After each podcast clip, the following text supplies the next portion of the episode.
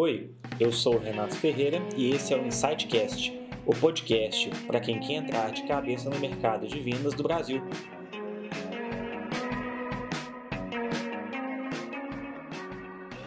Fala pessoal, tudo bem?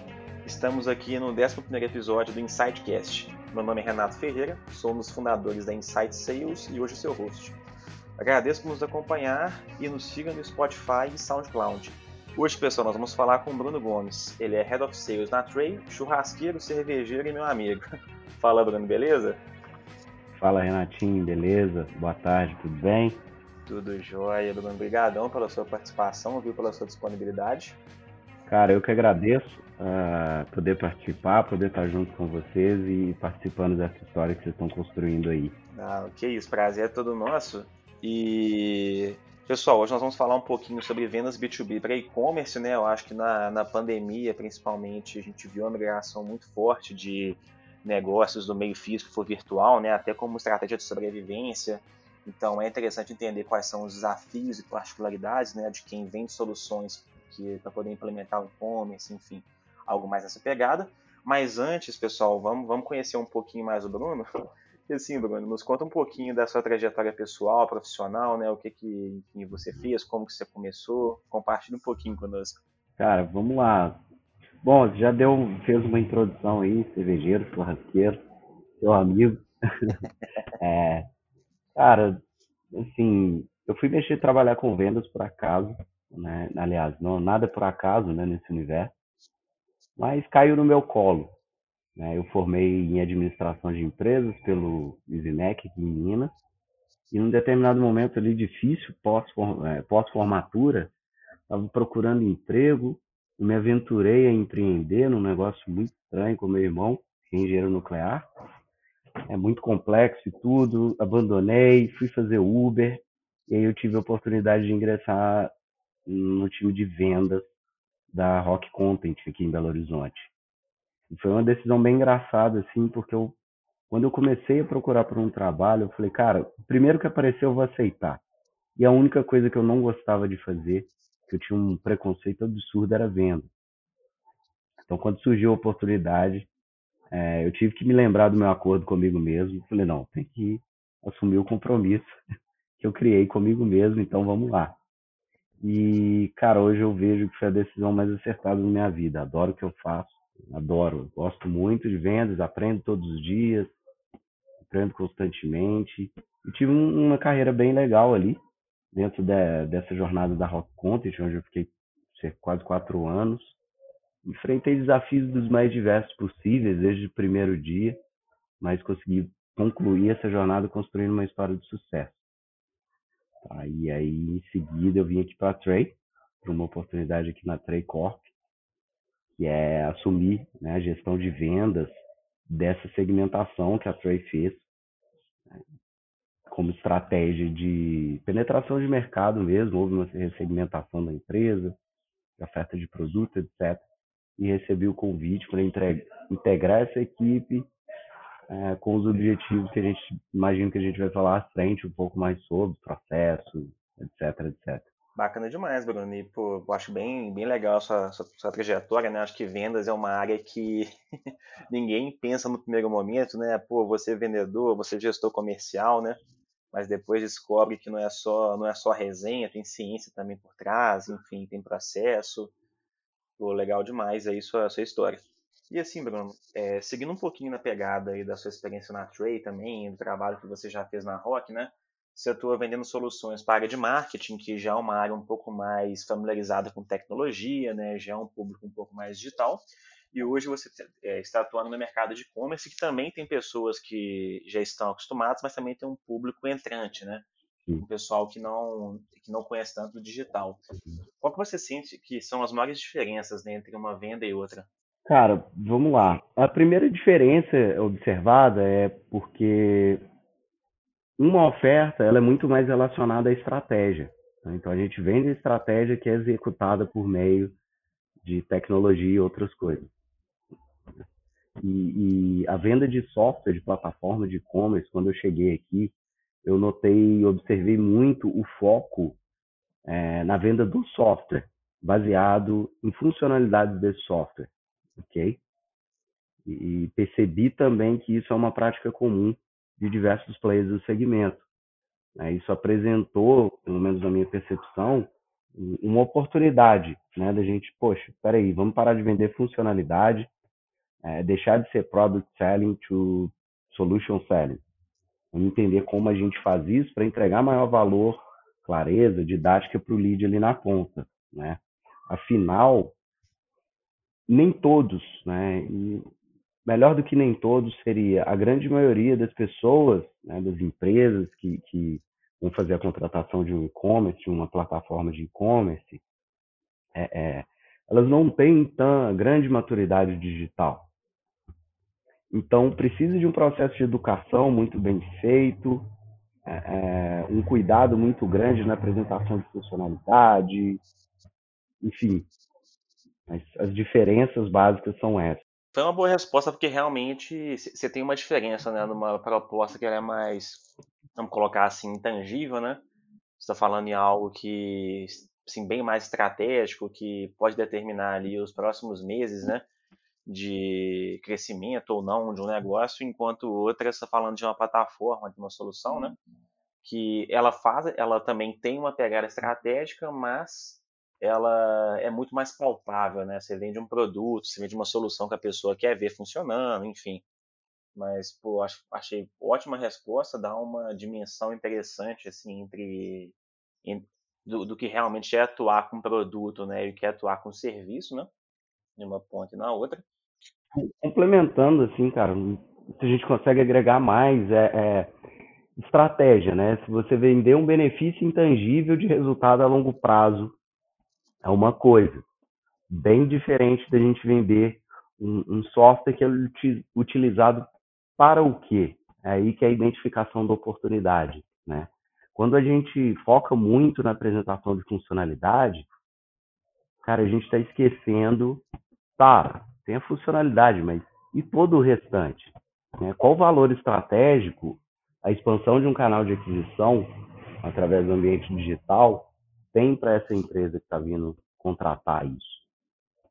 É, então, esse, esse, tipo de informação, né, qual valor tem isso para a empresa e tudo que dá para extrair aprofundar a partir disso, não é fortemente trabalhado.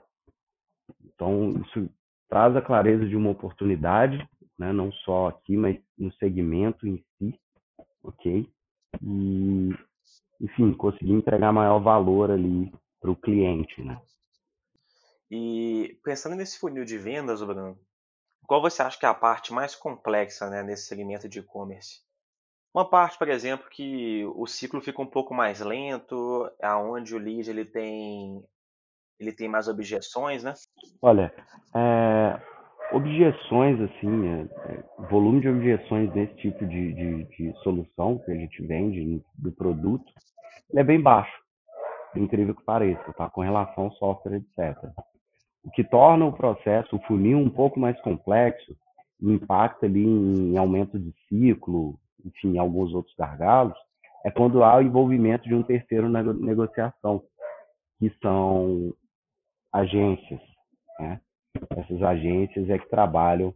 Ah, eu estou te vendendo software, mas tem o software, mas tem a agência que vai fazer todo o layout, toda a configuração da operação ali dentro, etc, etc.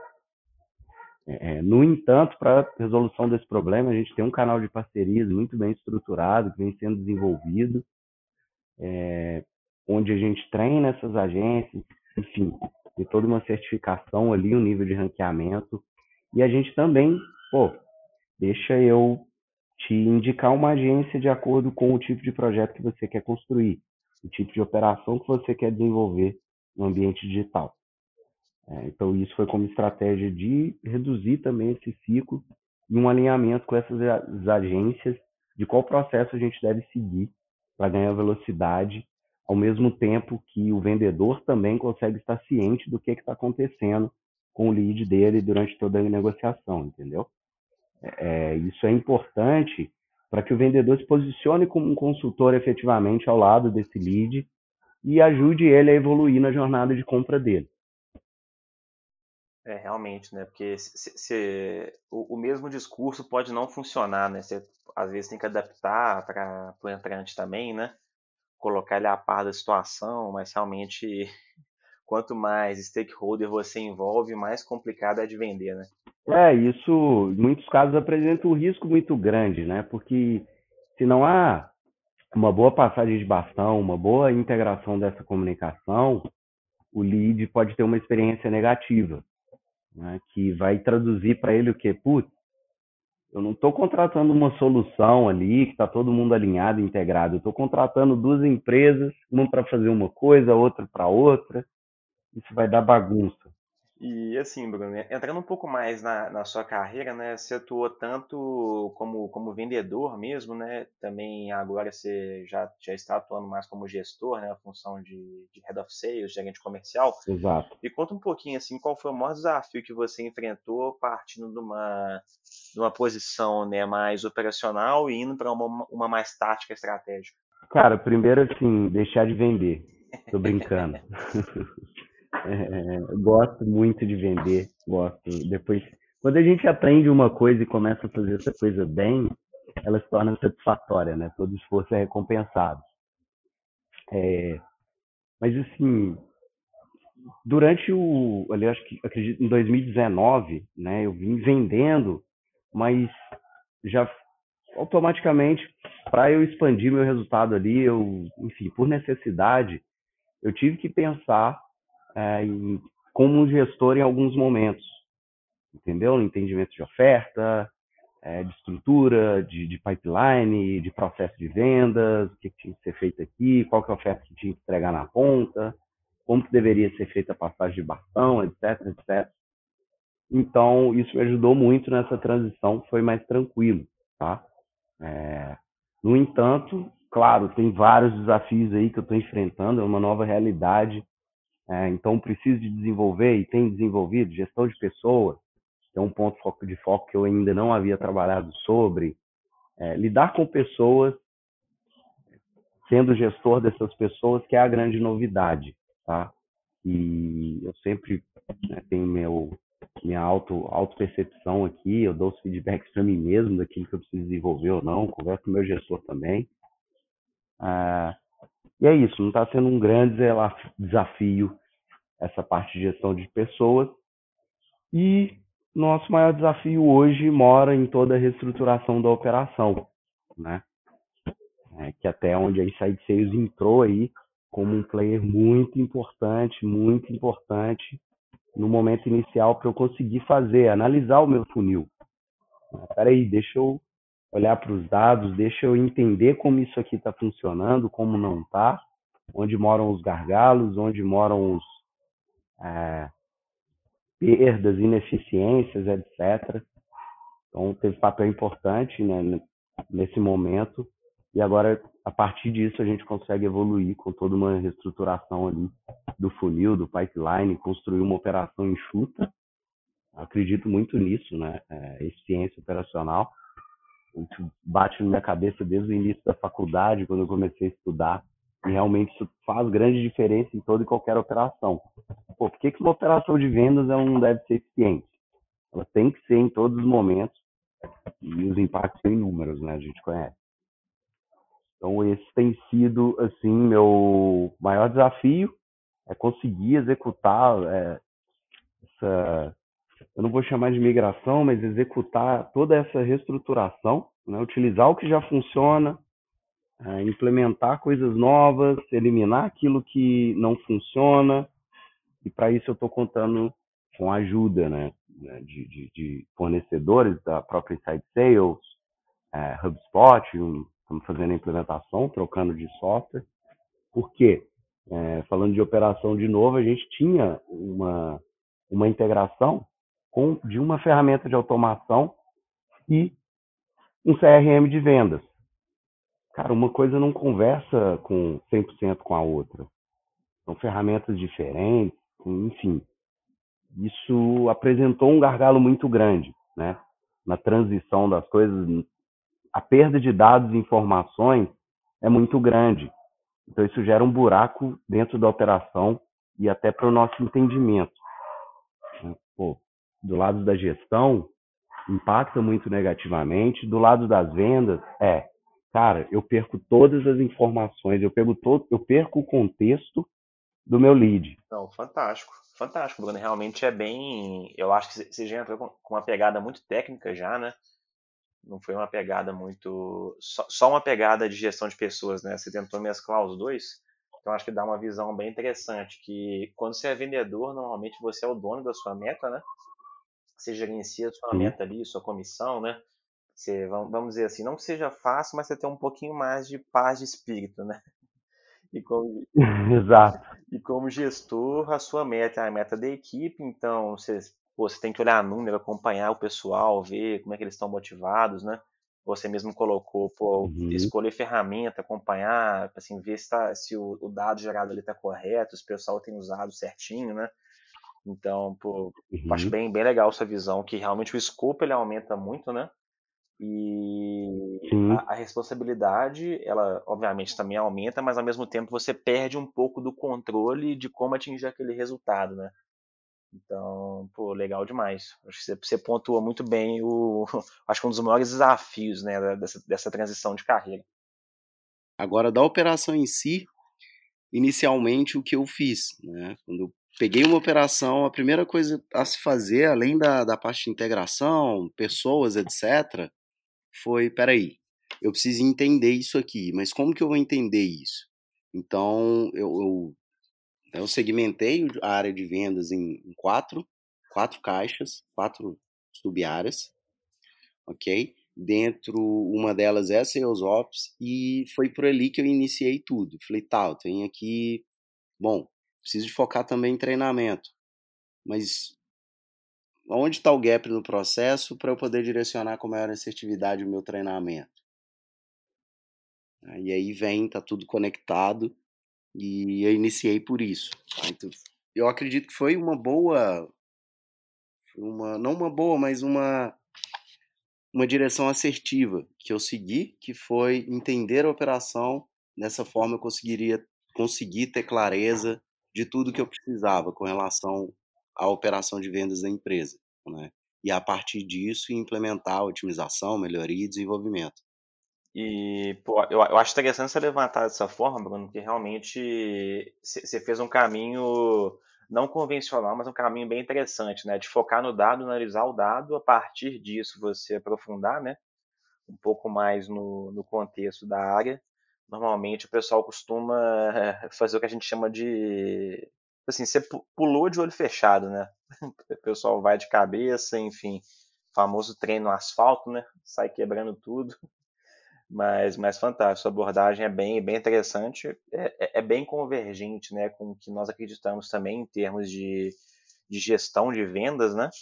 Que é você saber aonde está pisando, fazer uma análise ali de, enfim, qual, qual que é o gargalo do processo, né, para poder evoluir mas, mas legal demais. Acho que uma dica bem, dicas bem relevantes aí.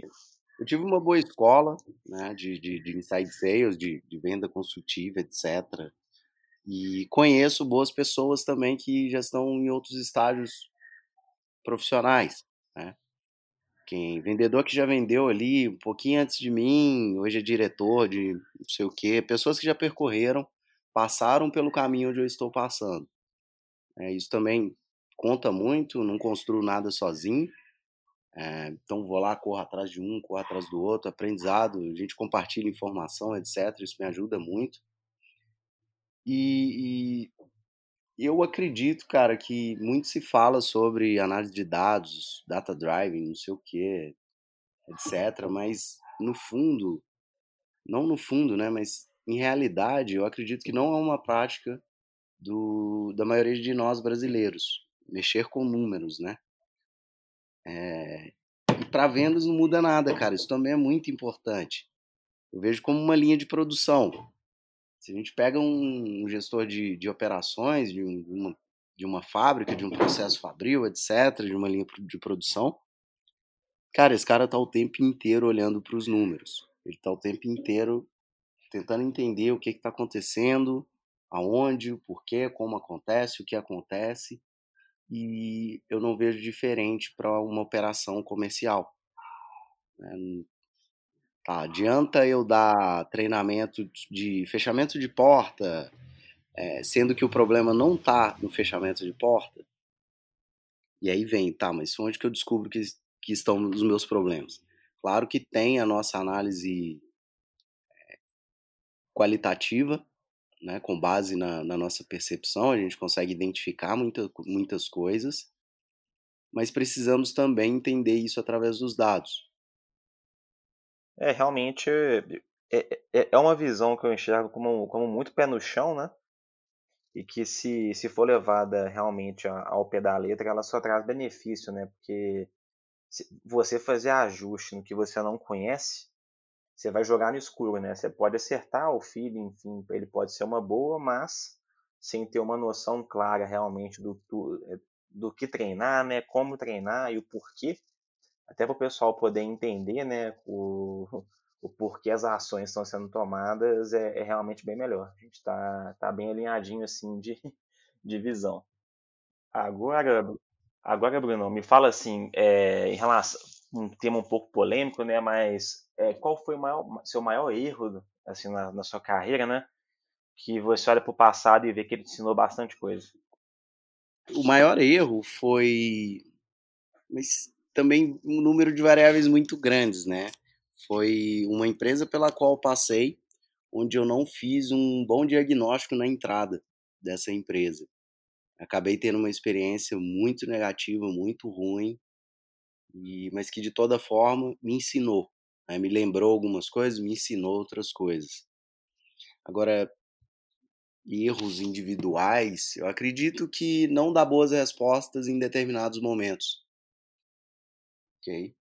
É, acredito que já cometi esse tipo de erro. Aí, boas respostas, não é que eu xinguei alguém, que, que eu briguei com alguém, nada disso. Muito pelo contrário, graças a Deus, eu tenho um bom relacionamento com a maioria das pessoas com que eu trabalhei até hoje, tá? É, então, assim, acho que erros foram não dar boas respostas em determinados momentos. Entendi. Não, legal. É, realmente, a... quando a gente fala do, do diagnóstico, né, antes de entrar no negócio, é sempre, é sempre complicado, né? Porque, querendo ou não, todo processo seletivo, ele, de certa forma, é uma venda, né? É, a empresa se vendendo para o candidato e o candidato se vendendo para a empresa, né? A gente sabe que é, nem sempre é possível ter um alinhamento de expectativa, né? Exato, mas assim, é, é Pô, para quem vende, é, é, simples, a gente encaixa isso como uma venda, né? E aí entender de fato qual que é o cenário que eu estou entrando, minimamente, qual que é o tamanho do desafio, o tipo do desafio, qual é o desafio que eu estou assumindo, para que não haja esse tipo de erro. Nó, cara, ok, assumi isso aqui, mas não estou entendendo, não entendo nada disso aqui, vira um desespero, é ruim para a pessoa e para a empresa. Então esse foi um erro que eu já cometi, sim. Aprendi com ele, tanto que agora eu estou numa experiência aqui bem alinhada com meus objetivos, com as minhas capacidades e habilidades e também com minha possibilidade de desenvolvimento. Agora, pô, já errei pra caramba, né? A gente, no aprendizado a gente erra, faz parte, é normal. É, e uma coisa que eu aprendi bem interessante foi não ficar, não pressionar o lead de forma errada. Aliás, melhor dizendo, é não pressionar uma venda. Né? Porque, cara, ninguém gosta daquele vendedor que fica, mas e aí, e aí, e aí, vai assinar, vai pagar quando, e aí? Se tiver que fazer isso, acredita porque é, o processo em si não foi bem feito, as informações não foram extraídas, é, a solução não foi bem vendida, os próximos passos não foram alinhados com clareza, passos e compromissos né, não foram alinhados com clareza para entre as partes. Okay? Digo isso porque o diretor comercial de uma construtora, maior, uma das três maiores construtoras do Centro-Oeste, eu quase perdi uma oportunidade por ansiedade durante a venda. Então, o controle da ansiedade no processo de vendas ele é muito importante. É, realmente esse ponto ele é muito relevante, né? Porque o, o vendedor a gente, a gente, brinca muito, né, que ele pode ter um mês de vendas fantástico, mas virou o dia 30 ou dia 31, né? virou mês, você começa do zero, né? É. O pessoal até brinca, né? Que vendedor não tem passado, né? Você, todo mês você tem que correr atrás do resultado. E quando bate o desespero normalmente, né? Eu, eu, eu, normalmente eu tenho um alinhamento muito muito comum com a equipe minha, que é chegou no dia 31, não bateu a meta, né? Tá distante ali, tipo, não tem nenhum, não tem nada no forecast que consegue garantir. Mas, cara, beleza, não pressiona, né? Espera o mês virar e foca no mês que vem, porque se você for fechar é só na base do desconto, né? Na base da pressão etc, alguém pode fechar no susto, né?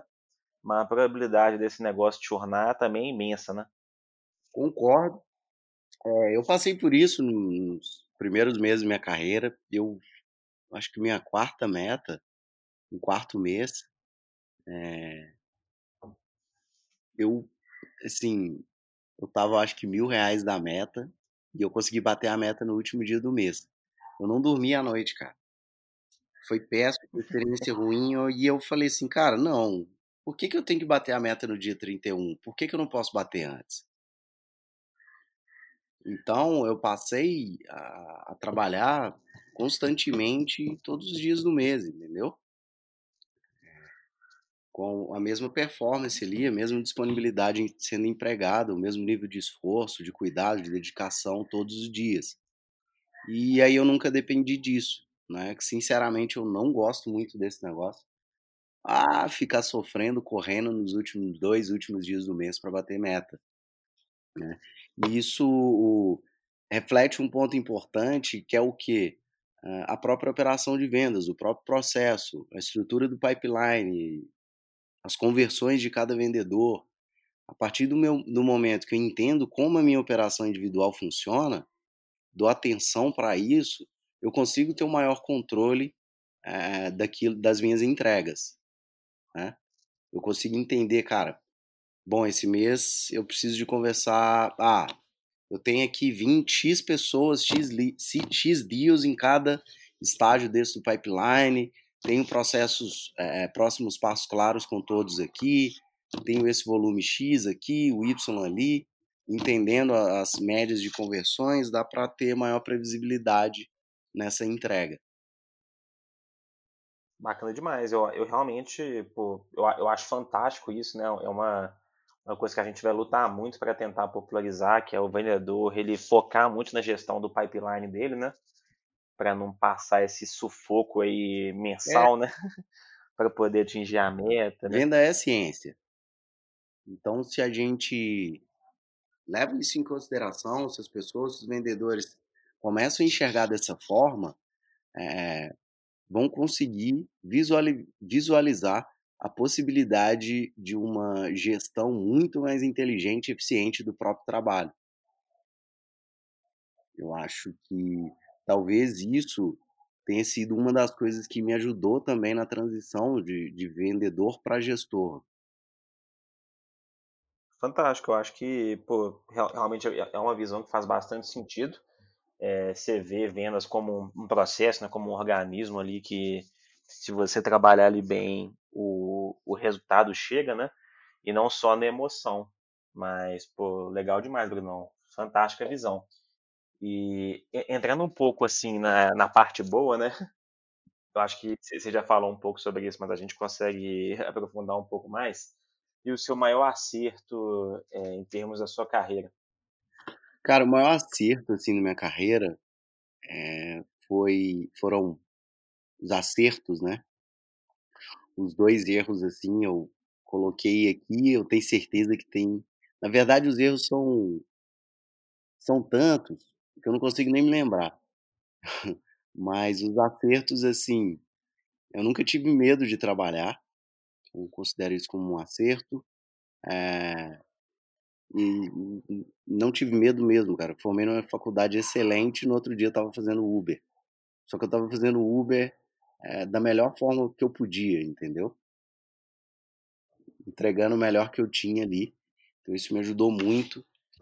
É, cara, considero como um todo assim, né? Desde de quando eu comecei lá meu primeiro trabalho, uns 15 anos de idade. Mas grandes acertos foram ter estudado onde eu estudei, isso me ajudou muito a construir, enfim, é, toda a base né, de desenvolvimento técnico, etc. E também ter dado, ter respondido de forma positiva o compromisso que eu assumi comigo mesmo de aceitar a oportunidade na, na área de vendas e desenvolver minha carreira ali. Né? Então, esses acertos foram, eu considero isso grandes acertos. Tá? É, outras coisas também, um acerto muito relevante, muito importante, foi parar e olhar, cara, eu tô feliz ou não? Tá, eu não tô feliz. Então, mas por quê? Colocar isso no papel. Entendeu? E aí isso me ajudou a descobrir que não tinha nada a ver com o que eu estava fazendo. É, e sim como eu estava fazendo aquilo que eu estava fazendo. É, isso e um outro ponto que é isso aí eu já acho que não só para a carreira, mas para a vida como um todo. É, um momento difícil, né, principalmente aí falando de vendas, aquele momento que a oferta não está encaixada com o que o mercado está demandando, o preço, isso gera diversas, diversos impactos na nossa percepção, né, que eles são negativos. Não posso falar que é negativo, assim, mas ele impacta negativamente no nosso desenvolvimento, no nosso desempenho. Né? Eu vi muitas pessoas é, com possibilidade de se tornarem excelentes profissionais que gostavam de certa forma daquilo, mas que não tiveram res resiliência necessária para permanência. Então, assim, não tomar decisões importantes em momentos difíceis. É, acho que isso pode contaminar muito essa decisão. A gente pode ser influenciado por de forma negativa né, pela pressão, pelo momento que a gente está passando e, cara, não tem como ser uma boa decisão assim, enfim, na prática, né? Existe a possibilidade, mas outro acerto foi isso. É, nos momentos difíceis, não tomar nenhuma decisão importante. E nos bons momentos, cara, eu não queria mudar nada, só queria continuar, então tá tudo certo realmente é, é, é uma visão bem, bem massa. Tomar decisão em um momento muito complicado normalmente acaba sendo mais passional né, do que racional. Então, assim, o famoso emocionado, né? Tomar decisão emocionado não costuma gerar muito fruto positivo para a vida, não. E realmente tem que ter calma, né? Não tem jeito. Exato.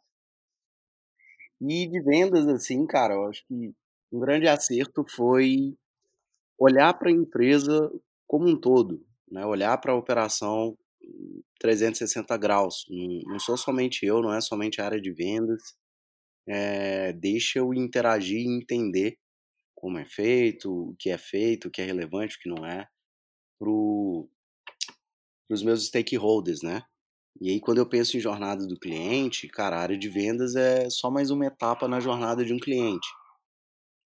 Então, se eu consigo alinhar e integrar tudo, né? O meu processo de venda, o marketing lá, desde o início da comunicação da jornada desse cliente, ele tem uma boa experiência, é, é, o impacto é positivo não somente para a área de vendas, mas para a empresa como um todo e para todas as outras áreas. Isso me ajudou, então, a, essa aproximação com as outras áreas dentro da, da empresa sempre me ajudou muito. E foi o que me ajudou a desenvolver oferta, a otimizar processo, a entender para quem eu podia vender, para quem eu não podia, o que eu podia e o que eu não podia, e também construir novas possibilidades de entrega, né? Ó, tem uma oportunidade de fazer isso, algo que a gente não faz. A gente tem um conhecimento, vamos testar. Então isso também possibilitou muito, muito, muito, muitos testes, né, dentro do, a todo, toda a minha jornada na área de vendas, assim. Então foi um grande acerto também. É, eu percebo, já percebi, tem muitos lugares que você vai saber mais do que eu, você conversa com muita gente, muita empresa. É, existe um certo ranço entre as áreas, né? E, cara, isso não é saudável. Isso não é nem um pouco saudável para as pessoas, nem para a empresa. Então, Acho que um grande acerto para todo mundo é olha para tudo, olha olha para o todo primeiro, antes de olhar para si. É, é sempre dar mais certo, sempre temos ganhos com isso. É, realmente as áreas elas têm que conversar entre si, né? Até, tem que haver esse foco. Não é muito, não é muito comum o pessoal proativamente né, querer fazer isso.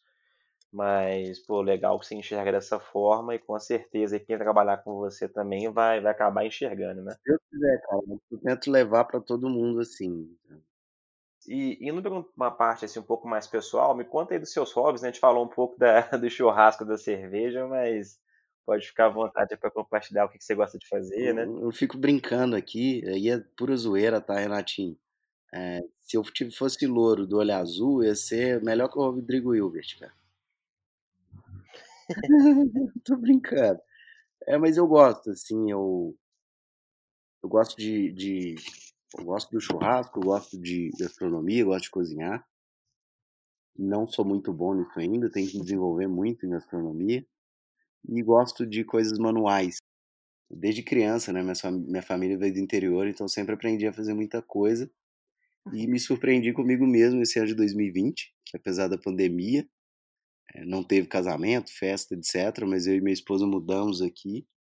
E uma coisa que eu tinha certeza, sempre tive, que eu soube fazer é pintar. E curiosamente eu gosto. Esse tipo de coisa me relaxa, porque é como um, sei lá, um estado de meditação, saca? Eu tô ali movimentando e minha cabeça tá tranquila. É, então eu gosto, gosto de. Pô, adoro planta, fazer as coisas, arrumar minha casa, enfim, esse, esses são hobbies que eu adoro fazer. E tem o triatlon também, cara, que entrou como uma, uma coisa bem interessante. Que uma coisa em comum em quatro profissionais que eu conheci, e curiosamente os quatro hum, sempre foram uma grande referência.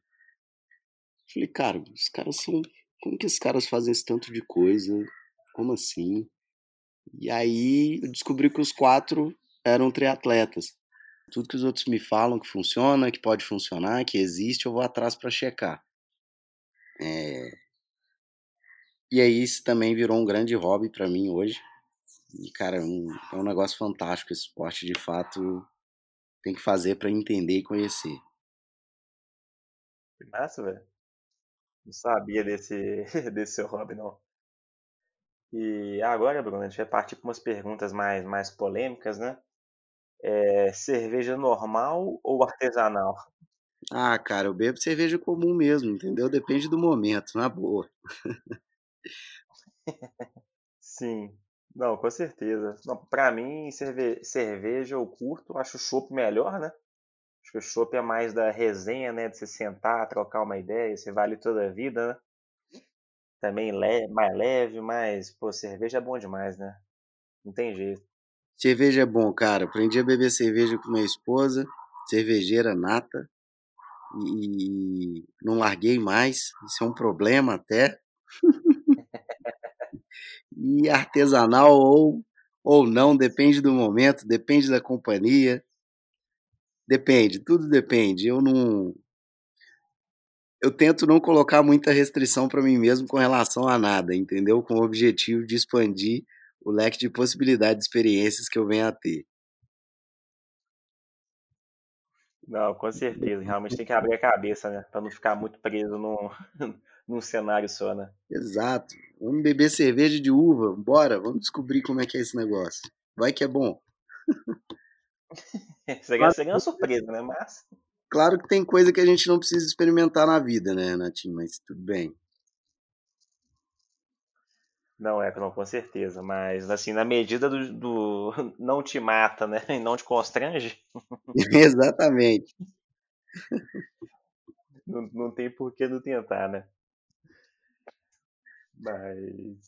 Mas legal, Brunão. E uma outra perguntinha assim, velho. Acho que você, você, você também aqui é, tá em Belo Horizonte, né? Então, já, já imagino qual seja a sua resposta, mas boteco ou restaurante? Cara, eu tenho um boteco dentro da minha casa. Sou mineiro, pô. é, na casa dos meus pais, onde eu morei, a gente por alguns anos tivemos ali um espaço com fogão a lenha, onde todo final de semana tinha alguma coisa. E eu prefiro mais ficar em casa, já gostava mais de ficar em casa, simplesmente pelo conforto, do que ir para a rua.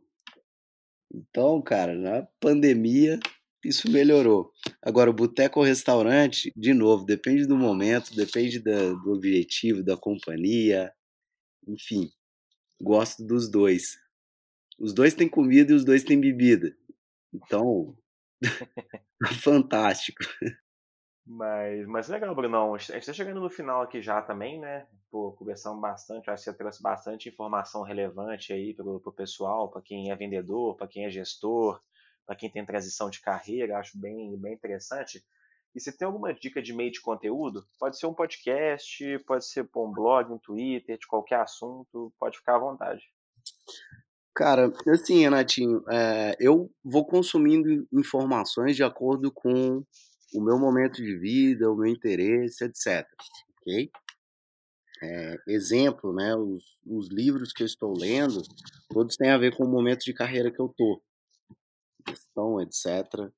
E atualmente eu estou lendo conteúdos do, do Sastre, Sastre Zoom, Zoom Info, que é aquela antiga, como chama? Datanize, eu acho. Tem algumas coisas legais ali também. E ademais são livros, entendeu? Mas, pô, já ouvi muito Cash for Closers determinada época. Uma coisa pra caramba. Aprender com as pessoas também, tudo que eu escuto eu aprendo alguma coisa. Eu, no mínimo, lembro de alguma coisa. Nesse meio onde a gente trabalha, as pessoas são assim, elas naturalmente elas compartilham tudo aquilo que elas sabem. Então, gosto muito disso, pratico muito isso também. Nós estamos encerrando aqui agora, pô, brigadaço pela sua disponibilidade, enfim, por ter liberado um espaço na sua agenda para a gente poder conversar, acho compartilhar o seu conhecimento com, com a audiência. Vou abrir esse espaço para você poder fazer o seu jabá também, né? Falar um pouquinho de você, seus projetos, enfim, suas redes sociais, o que você achar mais interessante. E, pô, brigadaço mesmo. Natinho, eu que agradeço, cara. Agradeço a oportunidade de, de poder conversar, de poder compartilhar alguma coisa. É, pô, quem quiser me encontrar, eu sou no LinkedIn, Bruno Gomes, é a rede social que eu utilizo. O Instagram é mal, mal para acompanhar a vida dos outros, eu não gosto muito da, de utilizar as redes sociais, é, as demais. É, e é isso, cara. Sobre projetos, eu tenho um grande projeto aqui que é fazer a Trace a maior referência e-commerce do Brasil. Para mim, esse é meu grande projeto agora, não só meu, né? mas é o que eu estou envolvido e o que eu estou mais envolvido e mais focado. É... E tem outros projetos pessoais também, que é ali na hora do hobby, né? É, consegui treinar para correr meu primeiro Ironman, é, consegui desenvolver e construir algumas coisas aqui junto com a minha esposa. E o maior deles é viver, cara viver, viver feliz, viver bem. E, é isso, saca? Acho que a grande riqueza da. No final das contas, o que vale, sim, é o quanto feliz a gente foi, sabe? O que, que a gente fez com o que a gente tinha, qual nível de riqueza a gente conseguiu construir ou viver com tudo, com o que a gente, com o que está disponível, né? Eu vejo muito isso, riqueza é muito associada a dinheiro, e eu acho que é muito mais. Fantástico. Pô, Bruno, brigadaço, viu? Um abração para você aí. Se... Vamos ver em outros podcasts aí com certeza. Um abraço também para a audiência. Nos vemos no próximo episódio.